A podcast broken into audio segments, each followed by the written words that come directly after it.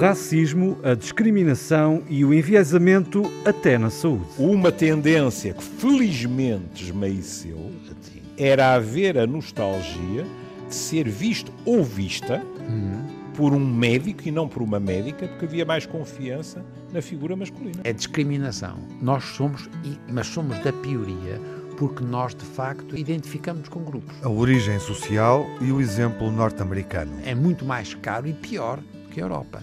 É um poder brutal do poder económico. E, portanto, a discriminação é assustadora. Há segregação em termos de zonas habitacionais. Claro. Zonas essas com determinadas condições de vida. O que significa que a discriminação é muito anterior a eles chegarem aos cuidados de saúde. A discriminação começa desde o berço. was, and what a time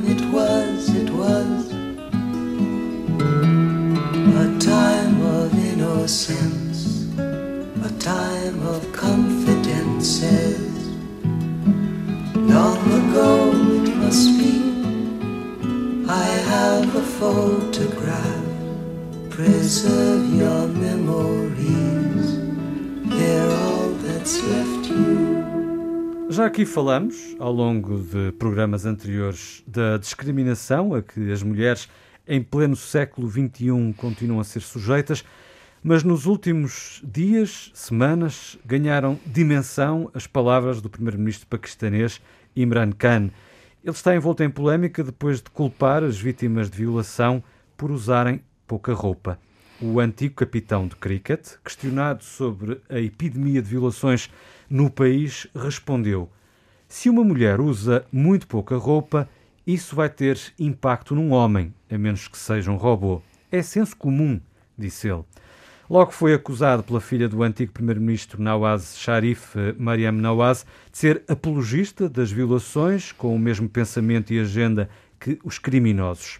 Em quadro mental que também encontra ecos no Ocidente, as desigualdades laborais e sociais são visíveis, os números do assédio sexual e da violência doméstica comprovam-no.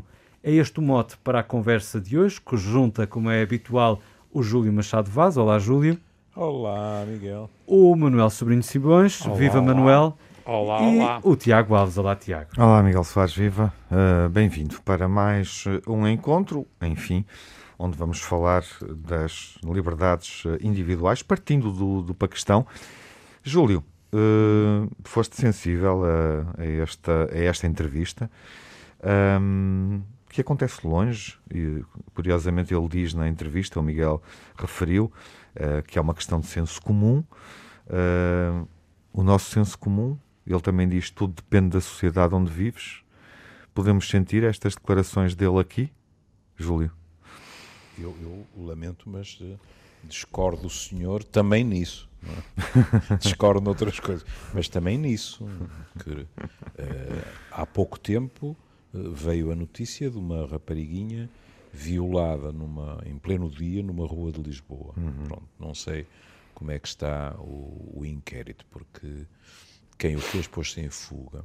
Mas, sobretudo, e lamento se isto parece pessimista, Uh, mas sobretudo porque o, o pano de fundo das afirmações deste senhor é partilhado por muito boa gente no mundo ocidental, o que não é politicamente correto assumi-lo, a não ser que se esteja no meio da malta de confiança e ninguém esteja de telemóvel uh, a filmar, a gravar. Quer dizer, vocês viram que o governo inglês agora já tem um inquérito para saber como é que o Sun apanhou as fotografias do ex-secretário da Saúde a beijar uh, a sua amiga no, no Ministério. Porque também é esse problema. Presumo que sejam lentes de, de, de, grande poder de resolução, à distância, etc. Não, não foi da porta do gabinete, de certeza. Bom, mas uh, o que é que não é, não é novo e, e, sobretudo, me interessa por permanecer. Reparem a frase dele. Ele diz: tem um impacto nos homens, a não ser que sejam robôs os homens. Isto é uma formulação nova para uma, uma frase agarotada vocês depois pedem aí no, ou nós, nossos técnicos, que ponham bolinha, mas no meu tempo dizia-se assim: um homem é de pau, mas não é de ferro. E aqui é o mesmo tipo de coisa, mas se pensarmos um bocadinho, é exatamente o oposto. Quando ele diz não são robôs, é dizer assim: bom, a maquineta não reage a menos 3 centímetros de mini saia, a um dobrar-se para a frente ou qualquer coisa, está-se nas tintas. Mas ao dizer isto, que é os homens inevitavelmente reagem, porque são de carne e osso, ele está a postular que nós, homens, somos marionetas das nossas hormonas. Ou seja, há qualquer coisa de instintivo em nós, de biológico, que, mesmo que nós queiramos resistir, nos impede e em alguns de nós pode justificar até a passagem ao ato, aqui leia-se a violação. Eu lembro-me de há muitos anos ler um artigo em que se dizia assim: porquê é que nós não fazemos a pergunta contrária? Em vez de nos perguntarmos porquê é que há homens que violam, porquê é que não perguntamos porquê é que há homens que não violam? Muito curioso. Pronto.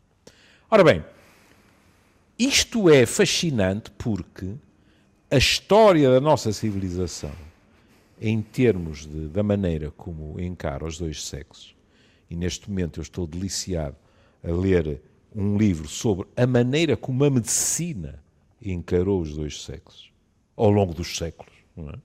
Mas estava eu a dizer, a, a, a, nossa civilização, nossa civilização uh, amarrou sempre as mulheres à natureza. De qualquer maneira, com, com alguns alibis fortes, não é? A gravidez, a menstruação, etc. Portanto, a mulher é muito mais um produto da biologia, o homem é um produto da cultura, é mais racional, etc, etc, com tudo o que isso arrasta.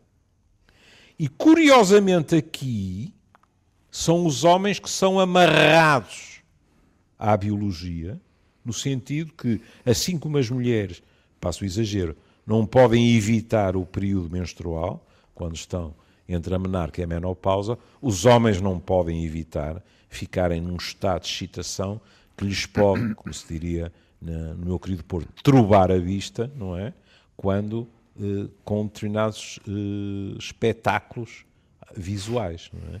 Isto é muito curioso porque mostra como é possível torcer os argumentos, incluindo na chaveta biologia-cultura, que na realidade não é nenhuma chaveta, é uma interseção, é uma mistura, digamos assim, eh, de maneira a haver uh, desculpas, uh, de maneira a, a cairmos naquilo, cairmos ou mergulharmos todos contentes, não é?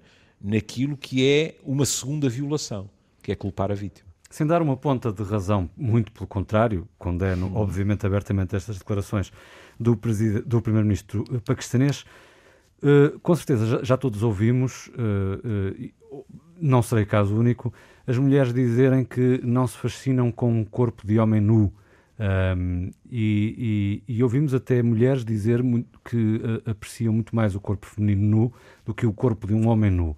Não sei hum. se têm essa, essa experiência, esse, esse contacto com mulheres que vos digam isto. Pergunto, Manuel Sobrinho Simões, há aqui algum fundo biológico que possa justificar tamanha afirmação? Não, a, a, biologia atravessa isto tudo, não é? E, e o Júlio estava a pôr bem o problema, porque isto não é. Se não íamos pôr o problema na, no Paquistão e. Eu, resto, eu, eu, devia ter ido ano passado, nunca lá fui e estava, adorava ter ido e não pude ir. Eu lembrava-me sempre da chatice que era o cricket, mas o homem, pelos vistos, eh, floresceu, o primeiro-ministro. Mas, enfim, o, o, que eu acho é que o Júlio tem razão. Isto, nós estamos a usar o Paquistão, mas é, uma, é apenas uma, um, pretexto. um pretexto, porque isto é transversal. Um pretexto para a questão. Para a questão. E, é, e, exatamente. E para, magnífico, Miguel, magnífico. E, não, e, é biológico. Agora, ó, ó, Júlio, tu já reparaste que isto, hum. apesar de tudo, é para um grupo etário, não é para os miúdos. Já reparaste? Já pensaste nisto? Quer dizer, é é, onde a gente tem as sentidos. hormonas mais aos saltos. E Uhum. porquê? Percebes? Quer dizer, a mim o que me assusta aqui nesta interpretação, que é... Mas isso tu devias dizer, isso era ao primeiro-ministro. Eu sei, está bem, mas, Assim furavas-lhe a teoria. mas estou-te a perguntar a ti, pá. Embora, é, embora vamos com muita calma. Os adolescentes também são capazes de fazer altas tropelias, não é? Mas outros Mas, géneros, não é? na realidade, E de cometer crimes destes também, Claro, usar, é? claro. Claro, é- claro. não, não, e depois esta questão das hormonas, eh, cuidado. Porque, por exemplo, é, é muito curioso, porque depois nós para puxarmos a, a brasa à nossa sardinha, isto, isto é a ressaca de um não São João, digamos assim, somos capazes de buscar tudo. Quer dizer, eh, eu também já ouvi eh, eh, argumentos em relação ao exercício do poder. Porquê?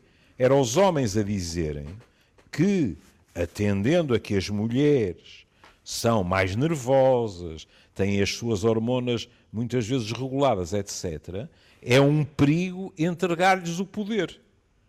E lembro ler um artigo delicioso de uma mulher que falava do ritmo circadiano hormonal masculino e dizia, atenção, que há horas durante o dia em que não podemos deixar os homens tomar decisões, se isto for verdade.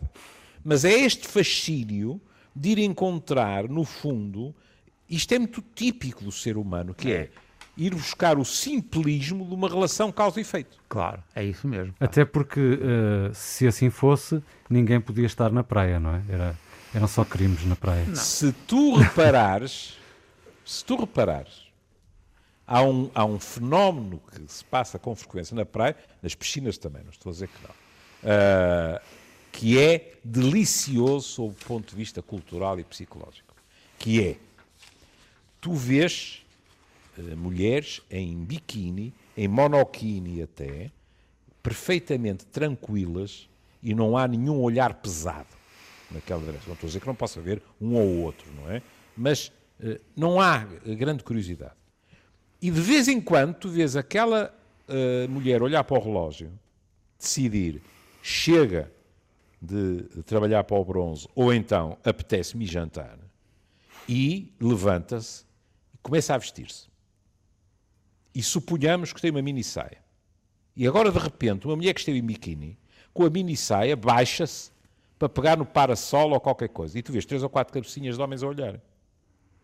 Porquê?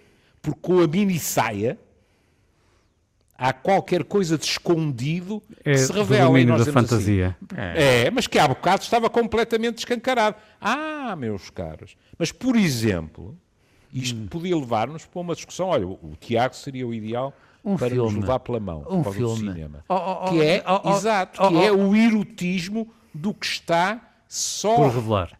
Por Exato. revelar e que Que nós sugerido. temos tendência a tentar ver. Oh, oh, por exemplo, e oh, com oh, isto Júlio, termino. oh. Por exemplo, Mas se, se formos ver o dos... nu absoluto Exato. é, no- é por muitas pessoas, e eu Hum. conto-me entre elas, muito menos erótico do que o nu subentendido. Mas se recuarmos algumas décadas, um simples tornozelo já era mais erótico do que se calhar agora uma perna inteira, não é? Ó Miguel, tu acabas de citar Freud. Freud tinha a ideia que o fetichismo pelos pés tinha a ver precisamente com o terminar da saia e conseguir ver ainda ao tornozelo, etc. E eu tive um professor que se divertia a dizer assim: que teoria é que teria escrito Freud perante a mini saia? Iria ele perguntar-se onde é que estão os fetichistas dos joelhos? Exato. Não é? e- e- enfim, procurando um filme, é evidente a sugestão que o Miguel está a dar, não é? E, tu, e tu concluíste, portanto, está tudo dito, é o joelho de genu. Claire, Claro. do Eric ge- Romer. É, Curiosamente- O genu é, mas era o genu. Curiosamente, curiosamente, o joelho Sim, claro. Agora, agora estou, é a minha formação profissional, de 40 anos, a ouvir também mulheres. O joelho, ou os joelhos, são das partes do corpo sobre as quais as mulheres têm discursos mais exigentes. Com muita facilidade, as mulheres não gostam dos próprios joelhos. Eu já nem vou falar das axilas, como o nosso Rubem Fonseca. Aí é muito cultural, não é? Não é? Porque há, há axilas hirsutas, não é? Em, em sociedades muito próximas das nossas. E é? há até uma afirmação E- é feminista complicado. da axila eh, com pelo como hum. manifestação de uma liberdade. Exatamente, claro. Mas, ó, ó, ó Júlio, vamos só. Eu, eu, a expressão eu do não... direito de não depilar o corpo em Exato. função Exato. de uma convenção de, um, um gosto de outra. Mas, gosto ó, de outra ó, Tiago, eu agora não me estou a lembrar, mas há uma, há uma cena muito cómica em que há um tipo. Ela está a subir um, um escadote para ir buscar não sei o quê e Nice Beaver. Há uma, uma, história. Deve ser um filme italiano que eu não vi. Vou-me inibir de mais comentários. Isto vai acabar mesmo com bolinhas. Assim. Não, porque é que, porque é que a gente. O, o Manuel rebela-se. Não, mas é, é um filme. É um, revela-se, peço desculpa que eu usei B e era V. Revela-se. Não, mas é, o problema é. Vocês estão a discutir uma coisa muito engraçada que é o desejo. Uhum. E porque é que o tipo passa para a violação? Isto é que há aqui uma coisa. Que... E aí depois é o poder, e é condições, e é um conjunto de outras coisas para além. Tão mal como isso é depois é pior. a desculpabilização claro, é pior, ou branqueamento. É pior, disso, é? é pior, mas, portanto, mas, mas estamos a falar de convergência, não é? Quer dizer, convergência de coisas que são muito sociais, pá, culturais. Uh, se vocês quiserem, muito biológico, seguramente, mas depois há um conjunto de condições que muito são biológico logísticas. em que aspecto? Já há pouco usou essa é expressão é muito, e eu fiquei na dúvida. Nós somos muito diferentes. Os hum. homens e as mulheres, pá, e quer dizer, portanto, agora reparem que eu continuo a achar, é porque eu gostava, o Júlio depois não, não explorou isto. Nós somos mais diferentes nos homens adultos e mulheres adultas, na, na, nesta coisa que estamos agora a inventar, pode não ser verdade, do que nos adolescentes. E, portanto, tem graça aqui, tinha piada ver o que é que se passa quando a gente faz agora estudos do que é que se. Porque é verdade que há violência nos adolescentes e há violações, etc. E é um outro mecanismo. Agora, de novo, estamos a dizer uma coisa, eu não, não sei o que se passa no, no Paquistão, não faço a mínima ideia. E mesmo em Portugal sei pouco. Mas provavelmente é muito diferente de sítio para sítio. Mas, há Mas uma... também, hum mas também, pego nisso com o maior prazer. Hum. Mas também a questão das normas sociais. Claro. Repara. É convergência. Como hum. sabes, como sabemos os quatro. Repara como os rapazes adolescentes na sociedade ocidental, desde os gregos, mas até muito mais tarde, olha, na Renascença italiana, etc., tiveram um estatuto muito próximo do estatuto feminino. Por exemplo, nas cidades italianas do Renascimento, nomeadamente Florença e Veneza, em que isso ficou tudo registado. Olha, e o filme do outro. E foi legalizado uh, em termos de regulamentado, peço desculpa, não é?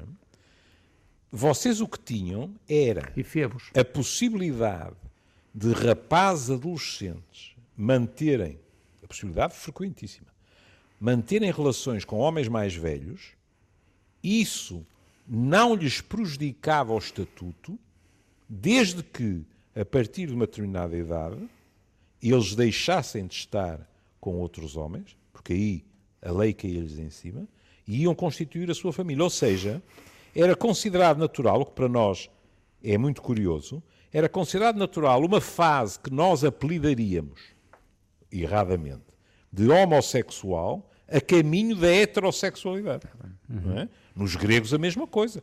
A relação irasta-irómeno. Uhum. Isso, também era assim. Isso leva-me para a questão húngara, não é? Que também abalou a Europa uh, nas últimas semanas e com uh, a forma como o governo húngaro quer impedir que uh, conteúdos até educativos para a diferença e para a orientação sexual possam, aqui de Algei, minar as, as pobres crianças eh, que vão uh, estar, vão ser contaminadas por esses conteúdos e com menos a sua orientação anos, sexual com, em função disso. Pergunto ao Tiago, se ele quiser que se sente aí que faça uma lista até à meia-noite. Quantas obras-primas cinematográficas é que abaixo dos 18 anos não podes ver na Hungria? Uhum. Não Sim. é? é assustador. E... Mas o que eu dizia de, de Não, e curiosamente, eh, há aqui Sim. uma questão que eh, eu, eu até a tua, o teu desafio leva-me a pensar numa outra questão eh, instantaneamente, hum.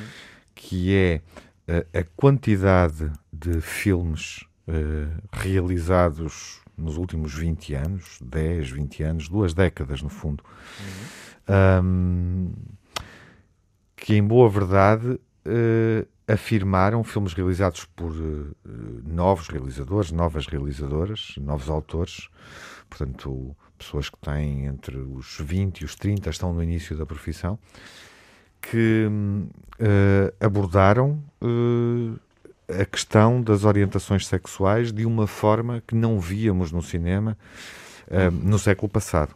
Claro. E hoje temos cada vez mais uh, filmes uh, que, desse ponto de vista, um, refletem uh, essa, essa, essa questão e essa, e, e essa liberdade. desempenha um papel fundamental Sim. no avanço civilizacional. E é? eu lembrei-me disto não só em função do, do, desafio do Júlio, mas do hum. salto que tu deste ao referir a questão húngara, não é? Hum. E a questão da educação até, Sendo que a questão até húngara, à idade adulta. Para mim, até o principal problemática que coloca é de estar a acontecer em pleno século XXI na yeah. União Europeia e a forma Sim, como claro. se está a reagir a isso Exato. ou não reagir a isso. Não é? Claro, uh, mas, de, mas de facto isto, isto para, para, constatar que, que os tempos desse ponto de vista mudaram e a forma que falaste do cinema, a forma como, Mas é uma vanguarda, não é? Que o, que, que o, como é o cinema está a assumir esse tema uh, é, é, claramente uma vanguarda, é um gesto de, de libertação. E não sei se, o, se, o, se a Hungria não encontra também aí, eh, indo aos filmes, ao índex, Júlio, que tu pedias, não é? Se, não, se, se as autoridades uh, húngaras um, também não estão, uh, enfim, a sentir a necessidade de proibir essa afirmação uh, de uma outra identidade sexual cada vez mais cedo, que acontece cada vez mais cedo através da expressão artística, literária. Sim, claro, vão ter que proibir uma é? série de coisas, não é? Não, até porque a Hungria era um, era um dos países mais avançados nesse domínio. Curiosamente, Manuel, Uh, enfim, passando, não, não, eu quero só uh, ouvir rapidamente, uh, antes que o tempo se esgote, passando do Paquistão para a Hungria, e de facto os contextos são aqui determinantes, obviamente. Enfim, podemos ter aqui uma abordagem biológica, uma não. perspectiva biológica, não, quando nos confrontamos com esta, Mas, com, Tiago, com esta norma húngara. Não, seguramente. e eu, e é engraçado, eu conheço bem a Hungria, bem, quer dizer, mas bastante, fui muitas vezes antes da, da, da, da Revolução e depois, e achei muita graça, porque aquilo é muito, é uma, é uma civilização muito engraçada e muito francesa e tal. E eu fui sempre muito sensível à cultura dos tipos, etc. E tenho a certeza que há aqui um elemento, e eu costumo muito, eu sou muito a favor do compromisso. E nós temos exagerado muito nas nas posições extremadas para tudo. Uhum. E isto é uma coisa que nos está a levar para um sítio filho da mãe. Claro. E, portanto, no entanto, nisto eu estou mesmo extremado. Quer dizer, eu aqui, independentemente de ter ou não justificações biológicas, há aqui uma coisa da civilização. E estou totalmente contra. Quer dizer, esta política é totalmente inaceitável, percebem? E estou à vontade porque eu realmente acho que nós precisamos muito mais de compromisso do que estamos a fazer e é uma estupidez. Isto não é isto não é, isto, a gente está-se a portar muito mal se porventura não puser por... É uma questão civilizacional claro, de, é exatamente, balizar, não é? Limites e, vermelhos. Claro, sobretudo porque põe, põe em causa a educação das pessoas e a formação, quer dizer, estes seres vivos... E os valores que supostamente a União Europeia proclama, não é? E, portanto, para mim, é aqui, para mim, por estranho que pareça, é difícil arranjar Sem uma querer particularizar tão... Compreendem a posição portuguesa nesta matéria? Não, foi uma vergonha porque a gente arranjou aquela neutralidade até Foi dia... tipicamente portuguesa. Isso é muito nós. Não assinamos porque mas depois estamos amanhã, à frente do, amanhã, da, da, da, da, presidência europeia, mas vamos assinar. Perdemos por... uma oportunidade única para dar é, uma coisa exemplar. É. Mas isto é tipicamente português, pois não é? é? Primeiro, acobardámos ao termo, não é? Pelo contrário, estando nós na presidência, devíamos ser os primeiros, claro. acho eu. Pronto. E depois, como ficámos mal na fotografia, sério, mas toda a gente conhece a nossa posição, se bem me lembro foi o que disse o Primeiro-Ministro, e o Presidente deu logo a entender que, e depois vamos assinar, não é? Isto é tipicamente português. Tipicamente. Agora, eu não queria deixar de comentar uma palavra que o, que o Manel utilizou, que é poder. Eu sei que algumas pessoas podem ficar surpreendidas por eu dizer isto há muitos estudos que dizem que é muito duvidoso falar de prazer sexual na violação. Uhum. Pelos contextos, pela maneira como tudo acontece, etc. O que nós sabemos é que a violação, na esmagadora maioria dos casos, de mulheres por homens, é uma demonstração de poder, de submissão do outro à nossa vontade. E isso faz sentido, sobretudo, em homens que, consciente ou inconscientemente, se sentem ameaçados na sua masculinidade. Isso até cola bem com uma ideia que eu queria pôr aqui à discussão, que é esta dicotomia homem-mulher neste contexto às vezes até me cansa um bocado, porque não deveríamos estar a falar, embora saibamos que as mulheres são as principais vítimas desta, uhum. destas ações, e eu não estou, obviamente, a branquear isso, pelo contrário. Mas não devíamos estar a falar de violadores e não violadores, ou seja, de homens e pessoas que, que sabem comportar-se em sociedade e que sabem respeitar o outro e de pessoas que não desrespeitam, mais do que da questão uh, homem-mulher. Percebem onde eu quero chegar? Sim, sim. Mas, em primeiro lugar, o próprio, o próprio verbo violar tem interpretações mais latas e, e, e, e menos latas, não é? Depois, não podemos esquecer os homens que são violados. Por e, exemplo. E os, os rituais sadomasoquistas, pá, por exemplo. Está bem. Em termos, em termos de relação uh, homossexual, há violações, como é evidente, não é? Há violações isto, isto normalmente é levado para a galhofa, mas há violações em registro heterossexual. Porque há homens que podem ser violados por mulheres, mas o mais importante não é isso. É que temos de ter a noção que um homem que é violado, em geral, em termos culturais, tem um problema adicional, que é o facto de se queixar, por incrível que pareça, ainda é mais difícil que nas mulheres, e sabe Deus e os homens que nas mulheres já é difícil. Pela maneira como muitas vezes são enxovalhadas, por tudo aquilo por que Pela passam. tal questão de poder, não é? De masculinidade. Exatamente. No, no, Paquistão houve uma altura em que tinham que aparecer quatro homens honrados a testemunhar por ela para que ela pudesse uh, denunciar alguém, porque senão era ela condenada por adultério e até podia ir desta para melhor. Enfim, tudo isso. Mas, nos homens, sempre que há registro de queixas, vocês veem um discurso em que aquele homem hesita e hesita a dois registros. Hesita em tornar público o que aconteceu, mas também muitos deles têm medo, no fundo, o quê? Que é, mas como é que um homem pode ser violado? Então, ou abusado, e sobretudo por uma mulher, não é? Porque o imaginário masculino, muitas vezes, é venham todas as que quiserem abusar de mim. Porque o imaginar é que o homem, sobretudo o macho latino, está pronto para tudo. Isto tem consequências pesadíssimas em termos psicológicos. Uhum. Eu ainda hoje, menos, é. mas eu ainda hoje vejo, sobretudo jovens, que vêm muito preocupados porque não tiveram uma determinada relação sexual com uma mulher que não os atraía minimamente. E quando a pessoa diz, mas, mas se não sentiu desejo, porque é que está preocupada? por uma palavra ou por outra, o estilo seja ele qual for, o que vem ao de cima é a velha teoria, o velho banho cultural. Mas sendo eu um homem, mesmo que ela não me excite muito, é evidente que eu deveria ter feito isto ou aquilo.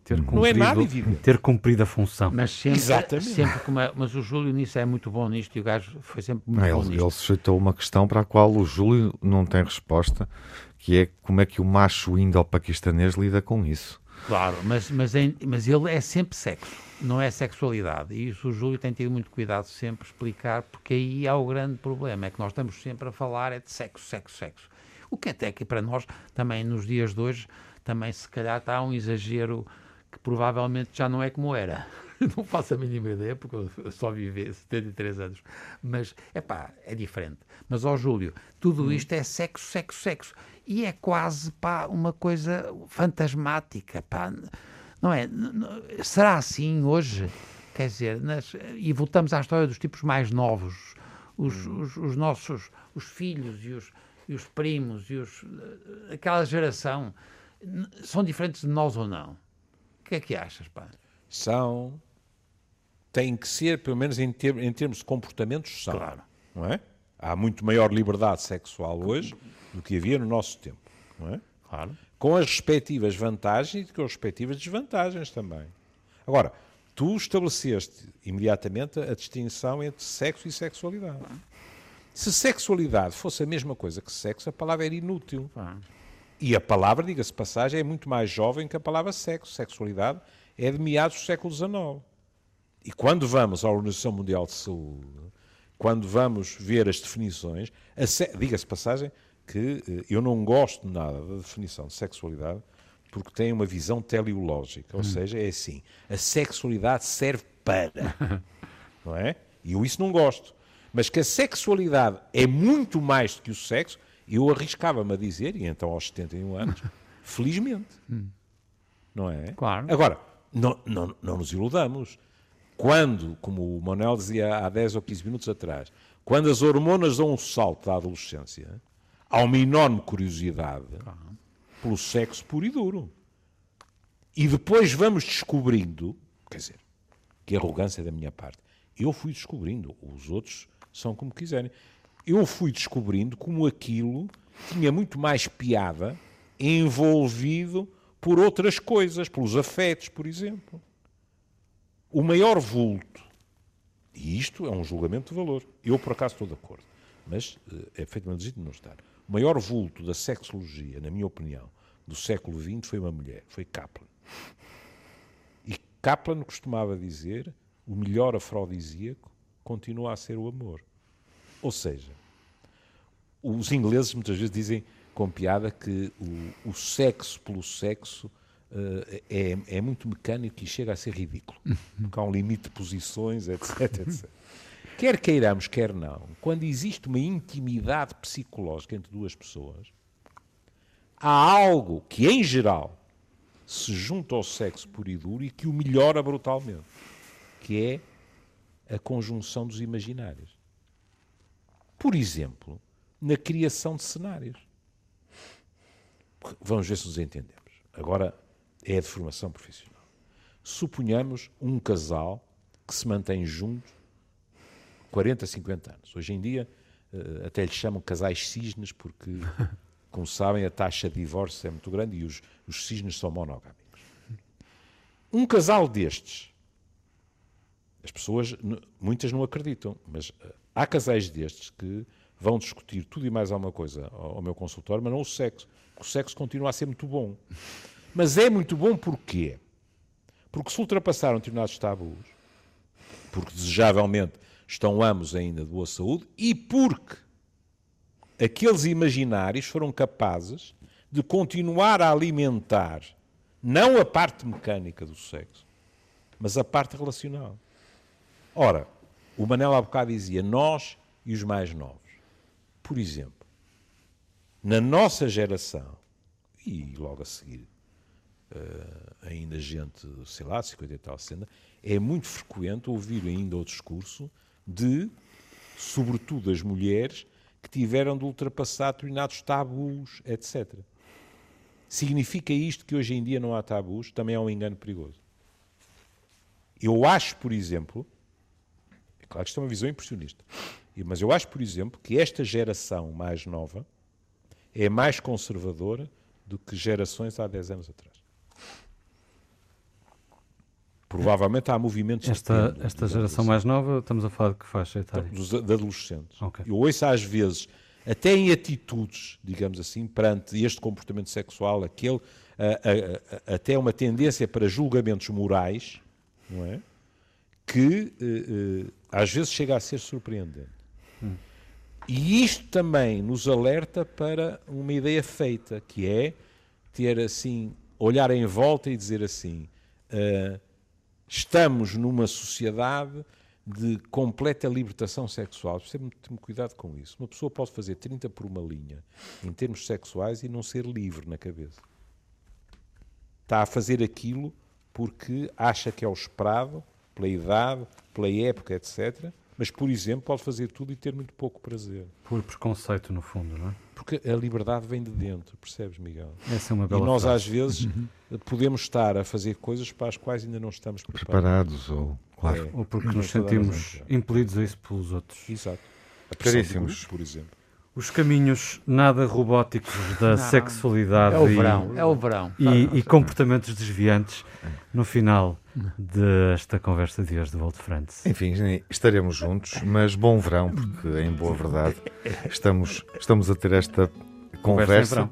No verão, é a No- nossa primeira conversa no verão, acho eu. Não estou Sim, baralhado. não nos desviemos do calendário. Exatamente. Até à próxima. Até à Até à próxima. Um abraço.